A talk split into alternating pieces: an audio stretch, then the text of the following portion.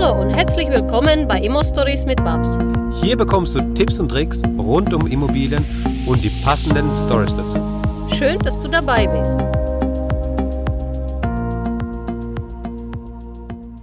Hallo Tim. Hallo Max und auch schöne Grüße an Babs. ja, danke schön.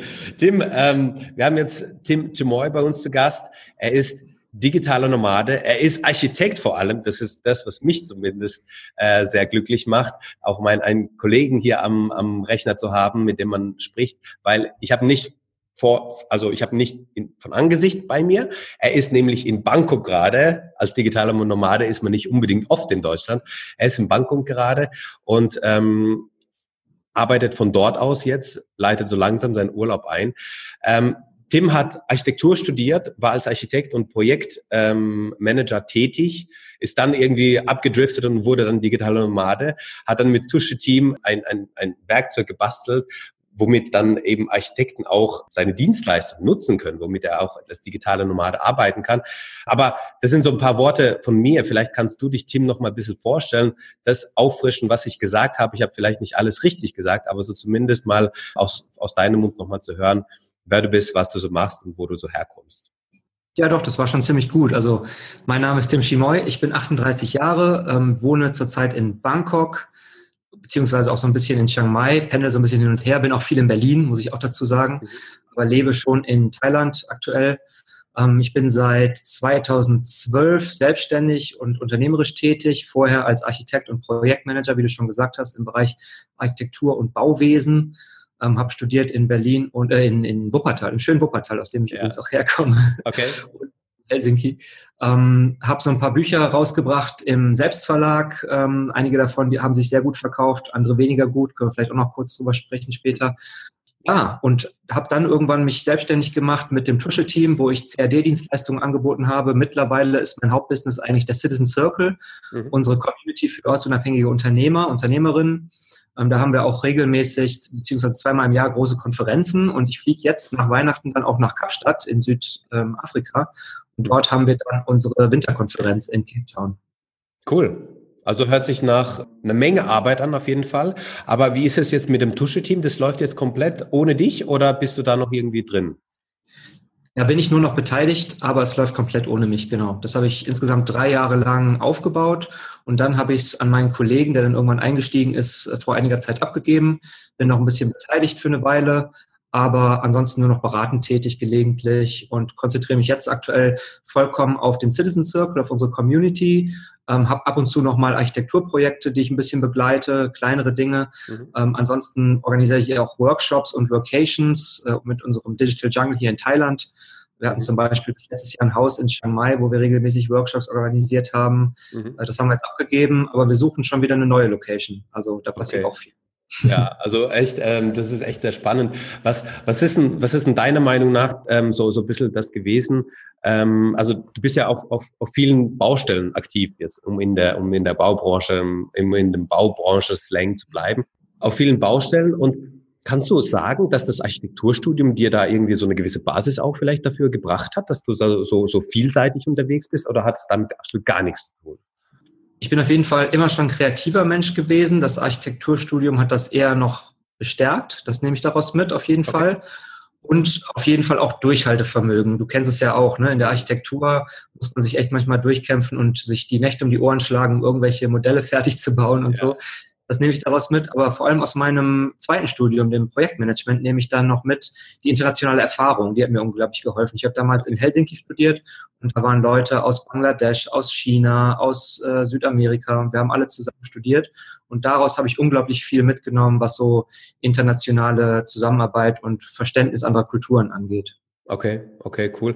Ähm, jetzt hast du auch gesagt, du bist aus Wuppertal. Da fällt mir ein, Wuppertal, äh, digitale Nomade, Basti Barani. Äh, habt ihr euch schon vorher gekannt oder ähm, ja, der liebe, nee, wir kannten uns vorher lustigerweise nicht. Der Basti Echt? ist irgendwann, das war glaube ich 2014, war der bei einem Workshop von mir. Das war einer der ersten Workshops, die ich gegeben habe und er war auch mit dabei okay. und hat damals, kam damals zu dem Workshop und meinte, du, ich ähm, möchte einen Blog starten zum Thema digitale Nomaden.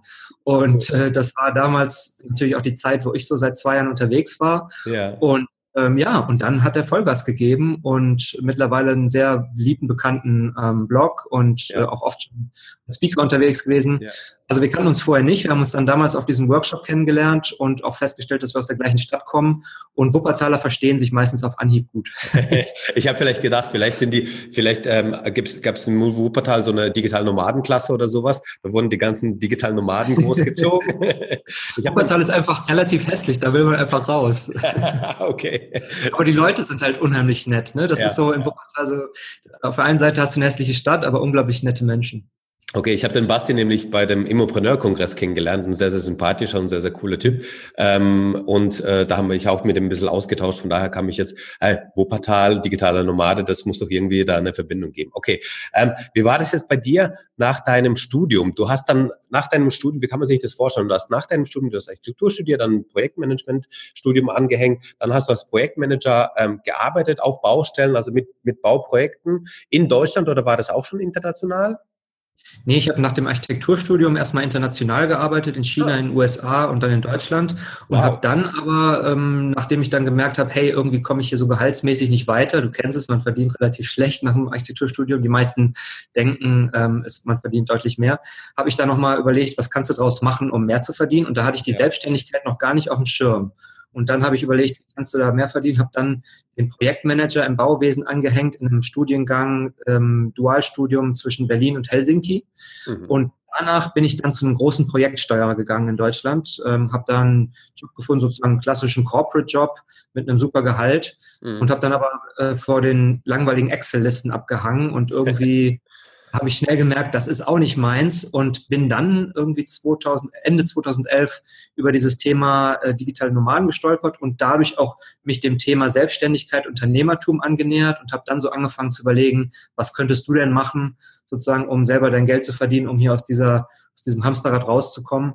Und so entstand dann im ersten Schritt äh, schon die Überlegung, CAD-Zeichnungen zu verkaufen, aber ich wusste damals noch nicht, wie ich die, wie ich das skalieren konnte. Ja. Und habe dann lustigerweise erstmal mit einem anderen Projekt angefangen und habe dann, so wie es alle machen, irgendwie geblockt und gedacht, machst du mal einen Online-Kurs und habe damals, weil ich selber mich damals mit der Paleo-Ernährung beschäftigt habe, habe ich angefangen, Ernährungspläne zu verkaufen so als Online-Kurs. Ne? Okay. Und das lief dann aber nicht so gut. Das äh, habe ich dann nach ein paar Monaten äh, auch abgegeben. Da kamen jeden Monat ein paar hundert Euro rein. Es ist jetzt nicht komplett vor die Wand gelaufen, aber es äh, ist nie wirklich abgegangen. Ja. Aber da habe ich dann gelernt, wie man äh, Google AdWords erfolgreich schaltet. Okay.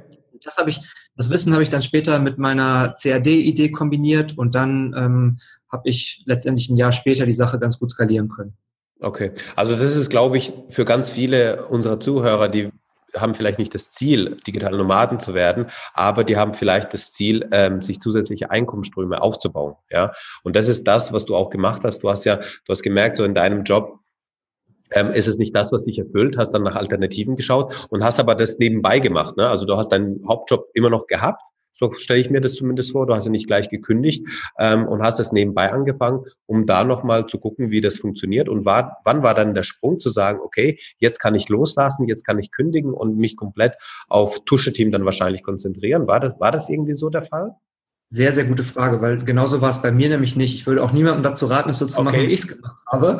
Aber ich habe mit äh, zwei Monaten Rücklagen äh, komplett ins kalte Wasser bin ich gesprungen und habe meinen damaligen Job aufgegeben, ähm, und habe dann auch echt ein paar harte Monate gehabt, vielleicht sogar sechs, sieben, acht, neun sehr harte Monate. Mhm. Ähm, habe dann meine, meine damalige 80 Quadratmeter Wohnung wieder gekündigt ähm, und bin ähm, erstmal wieder in ein WG-Zimmer gezogen. Also lange Rede, kurzer Sinn. Ich hab, bin damals ins kalte Wasser gesprungen und rückblickend denke ich, war es für mich der richtige Weg. Ich glaube, das ist eine Typenfrage. Mhm. Einige Leute brauchen dieses, diesen Feuer unterm Arsch, ja. ähm, um in die Gänge zu kommen. Andere Leute sind aber mit so einer ähm, Nebentätigkeit, neben dem Job erstmal besser bedient, weil ich glaube, viele können auch durch dieses ins kalte Wasser springen in so eine Schockstarre verfallen und dann gar nicht mehr tätig werden. Aber ich bin eher der Typ, der sich, ich muss den Rucksack über den Zaun schmeißen, damit ich hinterherklettern muss, um okay. da irgendwie bildlich zu sprechen, ja. Ja, ja, okay. Du bist ja als Architekt tätig gewesen, ja. Das heißt, du hast da schon die ersten Berührungspunkte sehr früh mit Immobilien und, und mit dem Bau und sowas zu tun gehabt. Ähm, hast du blöde Frage an einen digitalen Nomaden, aber hast du selbst Immobilien? Das ist gar keine blöde Frage und ich finde das auch ähm, eine Mindset-Sache, wo ich selber noch mit mir kämpfe teilweise. Ja. Aber ich habe tatsächlich äh, zwei Immobilien. Eine, die mir allein gehört in Deutschland, eine kleine 45 Quadratmeter Wohnung. Okay. Und äh, hier in Thailand noch was, was recht frisch ist, äh, wo ich nur dran beteiligt bin. Okay. Ähm, und äh, das ist natürlich auch damals, die Wohnung in Berlin habe ich mir mit der Absicht gekauft, erstmal selber da zu wohnen, bin dann aber nach drei Monaten ins Ausland gezogen und seitdem ist die vermietet. Okay. Ähm, und das habe ich natürlich jetzt auch in den letzten drei, vier, fünf Jahren ein bisschen Erfahrung gemacht, was Immobilien angeht. Ja. Aber klar, mit einer Wohnung ist die Erfahrung noch begrenzt und ja, das ist natürlich auch ein Grund, warum ich jetzt äh, mich bei euch im Spinnerclub angemeldet habe. Ja, das möchte ich gerne noch ausbauen. Sehr, sehr cool, genau. Das freut uns natürlich zu hören, dass du bei uns im Spinnerclub mit dabei bist. Ist ja richtig klasse. Aber äh, eine Wohnung in Berlin, die du vor wie vielen Jahren gekauft hast? Vor, vor sechs, sieben? Das war, glaube ich, Ende 2013. Ah ja, das genau. ist doch ein Jackpot, oder? Das ist doch jetzt. Absolut, absolut. Also ich ärgere mich heute, dass ich nicht, äh, in dem Haus waren noch drei frei und ich habe dann überlegt, nimmst du drei, zwei oder eine? Ja. Und die Bank hätte auch bei zwei mitgemacht und okay. da kannst du dir natürlich vorstellen, dass man sich da ein bisschen ärgert. Also das, das war durchaus ähm, eine gute Sache. Ja. Und heute überlegt man genauso, sollte man in Berlin noch kaufen oder nicht. Ja. Ich habe Freunde, die sagen, ähm, guck dir mal Paris, guck dir London an, auf jeden Fall. Es gibt wieder andere, die sagen, totale Blase. Hm. Ich bin tendenziell eher der Meinung, es ist nach wie vor interessant, sich dort umzugucken, aber es ist natürlich auch schwieriger, Sachen zu finden als jetzt in kleineren Städten. Ne? Genau, also klar, also der Gewinn liegt im Einkauf, wenn man halt günstig einkauft, für den heutigen Markt auch günstig einkauft, ist es trotzdem, kann es trotzdem ein sehr guter Deal sein, das ist ja gar keine Frage. Aber mhm. ähm, wir lieben ja so Stories, immer Stories. Ähm, hast du irgendwie eine, eine Geschichte, eine Story, ähm, die du mit uns teilen kannst oder magst, wo du sagst, okay, das war irgendwie ganz interessant, vielleicht mit deiner Wohnung, vielleicht auch aus deinem beruflichen ähm, Erfahrung mit Immobilien oder irgendwie was so in der Richtung? In Bezug auf meine eigene Immobilie hätte ich die Geschichte, wie mal ein Mieter ein Schlupfloch in meinem Vertrag gefunden hat und so ähm, verhindert hat, dass er ausziehen musste. Okay. Da hatte ich mal einen Mieter. Und ich habe damals dummerweise meine Verträge ähm, noch nicht professionell prüfen lassen und habe dann in meinem Vertrag äh, das äh, zeitlich befristet, damals noch mit der Absicht, danach wieder selbst einzuziehen. Okay. Das war auch eine, ähm, die Absicht war auch tatsächlich da. Ja. Ähm, und äh, ich hatte dann aber leider äh, für die zeitliche Befristung nicht in den Vertrag geschrieben, dass das aufgrund von Eigenbedarf ist. Also dieser eine Satz hat mir gefehlt. Und dadurch hat der Mieter dann bewirkt, dass dieser Vertrag automatisch in einen unbefristeten Vertrag übergeht. Ja. Und ähm, ich war dann relativ glücklich, dass äh, sechs Monate später dieses Pärchen, das dort eingezogen ist, sich so zerstritten hat, dass sie von alleine raus sind. Aber das war auf, ist auf jeden Fall noch ein, ein wilder Ritt das war eine Erfahrung mit meiner eigenen Immobilie, die ich, äh, die ich ganz interessant finde. Ja. Vielleicht noch eine Story, die ich im Rahmen unseres Tusche-Teams mal erlebt habe. Ja. Ähm, damals sind wir auch direkt ortsunabhängig durchgestartet und ich bin dann mit meinem Kollegen Tom, saßen wir dann in äh, Bali damals, glaube ich, ist auch schon ein paar Jahre her. Mhm. Und der Tom hat dann mit einem Kunden telefoniert und im Hintergrund äh, hat dann irgendwie so ein balinesischer Hahn gekräht. Und das ist eine typische Nomadengeschichte. Da sagte der ähm, Kunde dann irgendwann zu uns, die sitzen aber nicht direkt in Berlin, oder? Und solche Geschichten hatten wir durchaus häufiger mal, dass die Kunden gar nicht gemerkt haben, dass wir tatsächlich sehr viel weiter weg saßen. Ja. Weil wir eine Berliner Festnetznummer hatten, ähm, auch ein Berliner Sekretariat über so einen Sekretariatsservice, dass man bei uns angerufen hat und in Berlin jemand auch ranging und so weiter. Okay. Ja, und das waren dann so Kundenerlebnisse, wo dann, ähm, wir haben dann vertrauten Kunden, also Kunden, die häufig bei uns beauftragt haben, dann doch irgendwann natürlich erzählt, wo wir sitzen. Ja. Aber viele andere Kunden haben davon nie was mitbekommen. Ja, das ist ja cool, aber das zeigt ja auch so ein bisschen, in welcher Welt wir gerade leben, dass es, dass man das gar nicht merken muss. Ich meine, schau dir mal an, wie jetzt Finanzierungen ablaufen. Wenn du einen Finanzierungsvermittler hast, dann musst du ja auch nicht zur Bank persönlich an tratschen und hingehen. Ja, wenn du einen Finanzierungsvermittler hast, dann machst du das mit ihm entweder äh, per Telefon alles, besprichst die ganzen Sachen, schickst ihm das per E-Mail die ganzen Unterlagen, dann hat er die, dann prüft er die, dann gibt er die weiter an die Bank. Dann kommt irgendwann der Vertrag, dann musst du dann unterschreiben, der kommt bei dir aber per Post rein, dann unterschreibst du, schickst du zurück und fertig. Also allein die Finanzierung, ja, musst du jetzt nicht persönlich anwesend sein. Gut, beim Notartermin musst du dann bei dem Wohnungskauf, da musst du natürlich dann persönlich ähm, anwesend sein. Aber selbst bei Immobilien hast du so, einen, so, so einen großen Grad an, an, äh, an, an Digitalisierung, wo du das komplett so machen kannst, dass du nicht komplett vor Ort sein musst. Und ich glaube, du bist das beste Beispiel. Du hast eine Wohnung seit äh, so vielen Jahren in Berlin, lebst aber schon lange nicht mehr in Berlin, bist ab und zu nur noch mal dort. Ähm, wie ist es da jetzt bei dir die Erfahrung? Hast du da viel mit der Wohnung zu tun? Ähm, ich habe zum Glück vertraute Menschen in Berlin, wo ich auch mal jemanden vorbeischicken kann im schlimmsten Fall.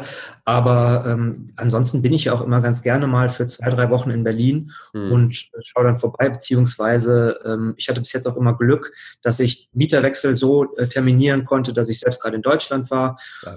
Ähm, hatte auch schon oft Mieter, die so aus meinem Umfeld kamen, vielleicht sogar aus unserer Community. Okay. Also da, das ging immer ganz gut. Bisher hatte ich da nie Probleme. Ich warte immer darauf, dass ich irgendwann mal gerufen werde, dass ich jetzt unbedingt ganz schnell nach Berlin kommen muss, aber ja. das, ähm, das lässt sich alles arrangieren.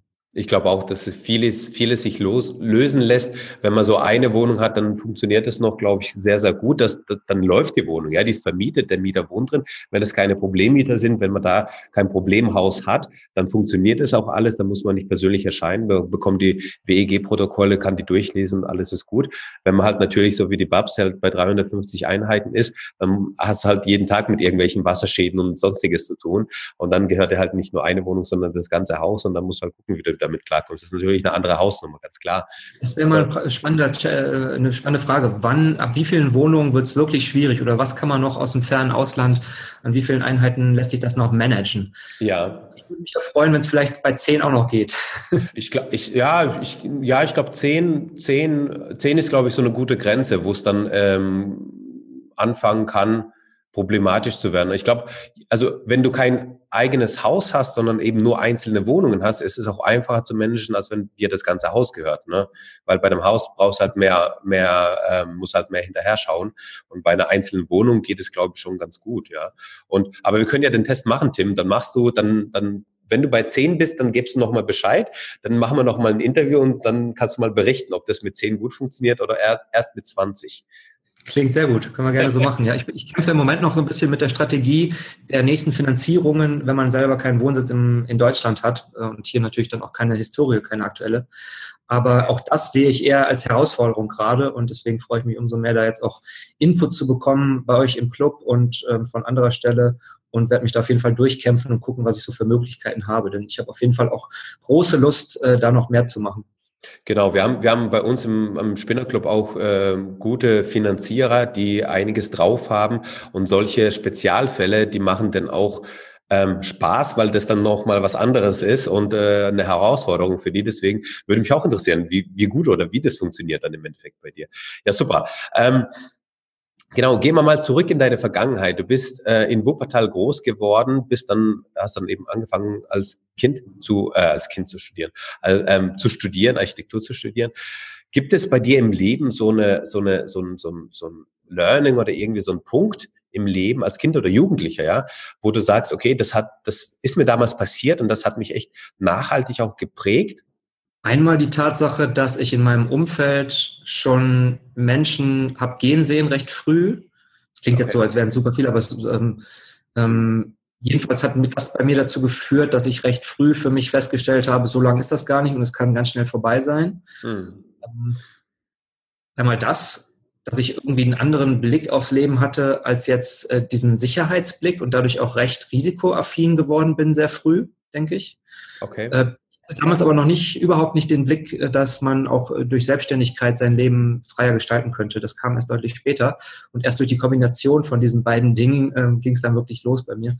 Aber das war auf jeden Fall trotzdem schon eine sehr frühe Feststellung, die mich, ähm, die mich dann definitiv schon mal auf den Querdenkerpfad geführt hat.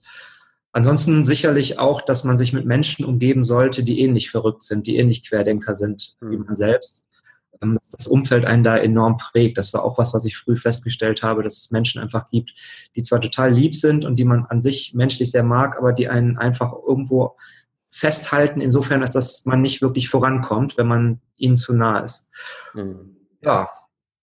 Das habe ich äh, übrigens auch sehr gut in meinem, wenn ich diese, diese ähm, Werbung gerade hier platzieren darf, in meinem neuen Buch Lebe und arbeite nach deinen eigenen Regeln. Ja. Ähm, da relativ viel zu geschrieben. Wenn jemand wenn es da jetzt bei dem einen oder anderen Klick macht bei dem Thema, gerne mal bei Amazon vorbeischauen. Genau, gibt's gibt's gibt's schon ist schon online, gibt's auf Amazon, werden wir natürlich ist seit einem Monat ist schon seit einem ah, Monat super. draußen. Wow, super, okay, natürlich, klar. Also findet ihr in den Show Notes ganz klar.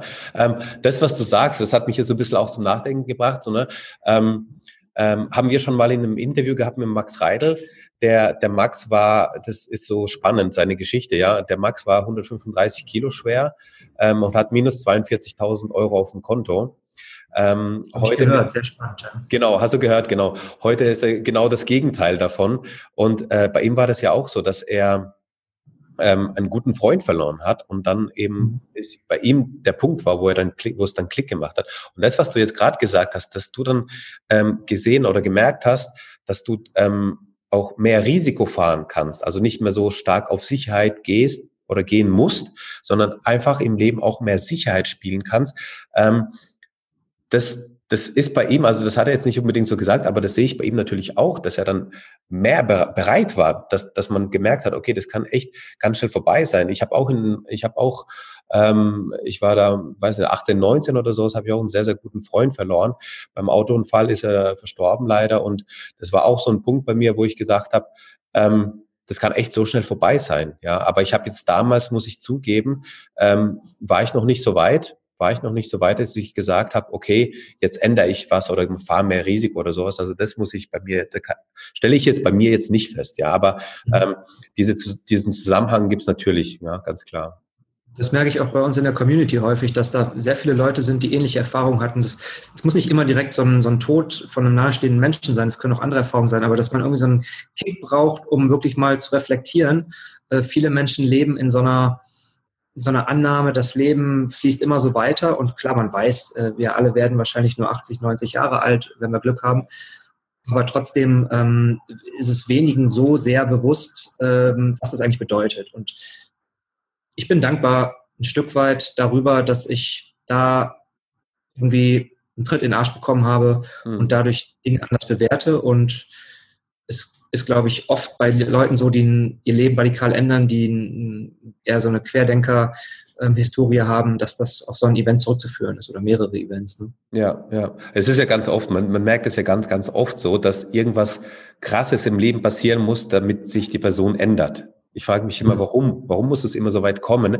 Weil der Mensch einfach so ein Gewohnheitstier ist und sich einfach an diese, an, an ja, sich gehen lässt, sich daran gewöhnt, dass es so ist, wie es gerade ist. Und wenn dann so ein krasser Einschnitt kommt, ja, das kann, das kann Tod sein, das kann eine Scheidung sein, das kann irgendwie irgendwas, was anderes, das kann irgendwas krasses sein, was auf einmal eine Krankheit sein, die dann auf einmal kommt.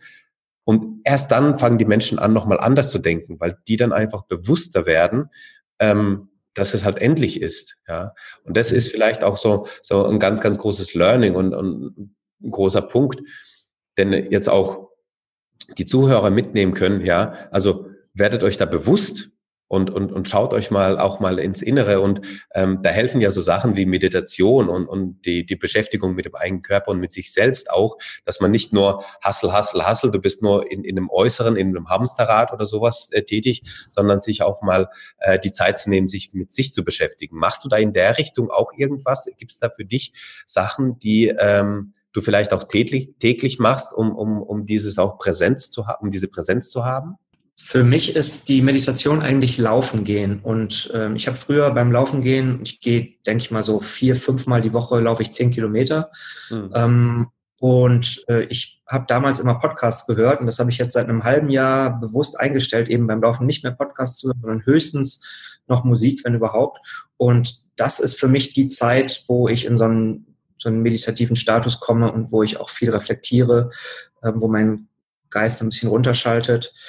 Ansonsten sind es natürlich auch die Momente, wo ich in der Natur bin. Also wo es auf jeden Fall niemals passiert ist, kann ich sagen, ist, wenn man vorm Rechner sitzt, sondern immer nur, wenn man läuft oder wenn man rausgeht. Und diese Zeiten dann bewusst einzuplanen, das mache ich jetzt deutlich mehr. Also in den ersten Jahren der Selbstständigkeit, da werden wahrscheinlich viele nicken, da gibt man einfach Vollgas, auch so, da treibt einen die Existenzangst auch an.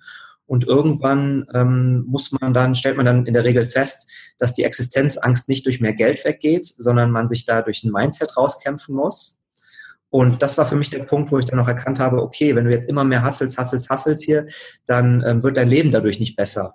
Und das Geld, das du jetzt hast, ist auf jeden Fall äh, genug. Oder zumindest wird es auch jetzt nicht dadurch besser, dass du immer noch mehr und mehr und mehr versuchst zu bekommen. Es kommt schon von alleine ähm, ein Stück weit, auch vor allem, ähm, wenn du einen Gang zurückschaltest. Und ähm, seitdem ich das tue, arbeite ich deutlich weniger. Und da ist jetzt die Frage, sind solche Zeiten, wo man vielleicht auch nachdenkt, äh, rausgeht, nachdenkt und sich mit sich selbst beschäftigt, sind ja letztendlich auch Zeiten, an denen man an sich selbst arbeitet, was dann wiederum der Arbeit zugutekommt. Lange Rede, kurzer Sinn. Ähm, ich bin mittlerweile jemand, der sehr viel auch einfach nur sich Zeit nimmt, nachzudenken, ähm, in die Natur zu gehen oder laufen zu gehen, solche Dinge. Ähm, und das sind die Momente, die mir dann wieder Kraft geben. Und wenn ich mich dann an den Rechner setze, dann setze ich eigentlich nur noch um. Hm. Ja. Rechnerzeit ja. ist Umsetzungszeit, definitiv keine Planungszeit. Deswegen arbeite ich auch viel mit Papier. Das ist vielleicht auch so eine Architekturgeschichte. Ne? Ich weiß nicht, wie es dir geht. Also ich finde es zum Beispiel ganz furchtbar, mir irgendwelche Ideen irgendwie im Rechner zu notieren. Ich mache das alles mit Papier. Hm. Wie, wie, wie funktioniert dann die Digitalisierung bei dir? Ähm, ist es so, dass du die Papierskizzen oder die, diese Ideen abfotografierst oder ähm, wandelst du die einfach dann oder arbeitest du die dann einfach aus? Oder als digitaler Nomade mit Papier zu arbeiten, ist jetzt auch untypisch, sage ich mal. Ähm, hast du dann immer einen Koffer mit, mit, mit deinen Notizbüchern mit dabei oder wie kann man sich das vorstellen dann? Ich habe einfach ein Notizbuch, das ich regelmäßig überarbeite, was ich wieder dann ein bisschen verdichte. Das ist immer ganz wichtig, dass man dann die Ideen wieder verdichtet. Ja. Und ähm, so die, die Quintessenz der Ideen, die kommt dann auch irgendwann in den Rechner, wo sie dann für die Ewigkeit gespeichert sind.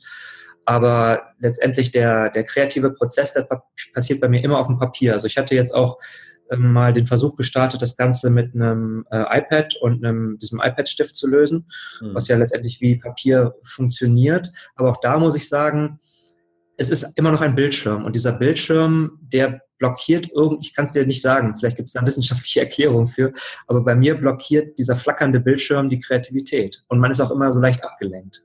Mhm.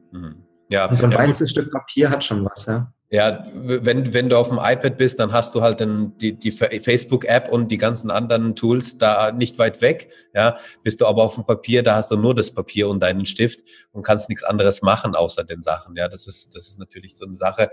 Aber ich glaube, ja, das ist vielleicht auch tatsächlich was, ähm, so eine Architektengeschichte, ja, so ein, so ein weißes Blatt Papier und ein schwarzer Stift.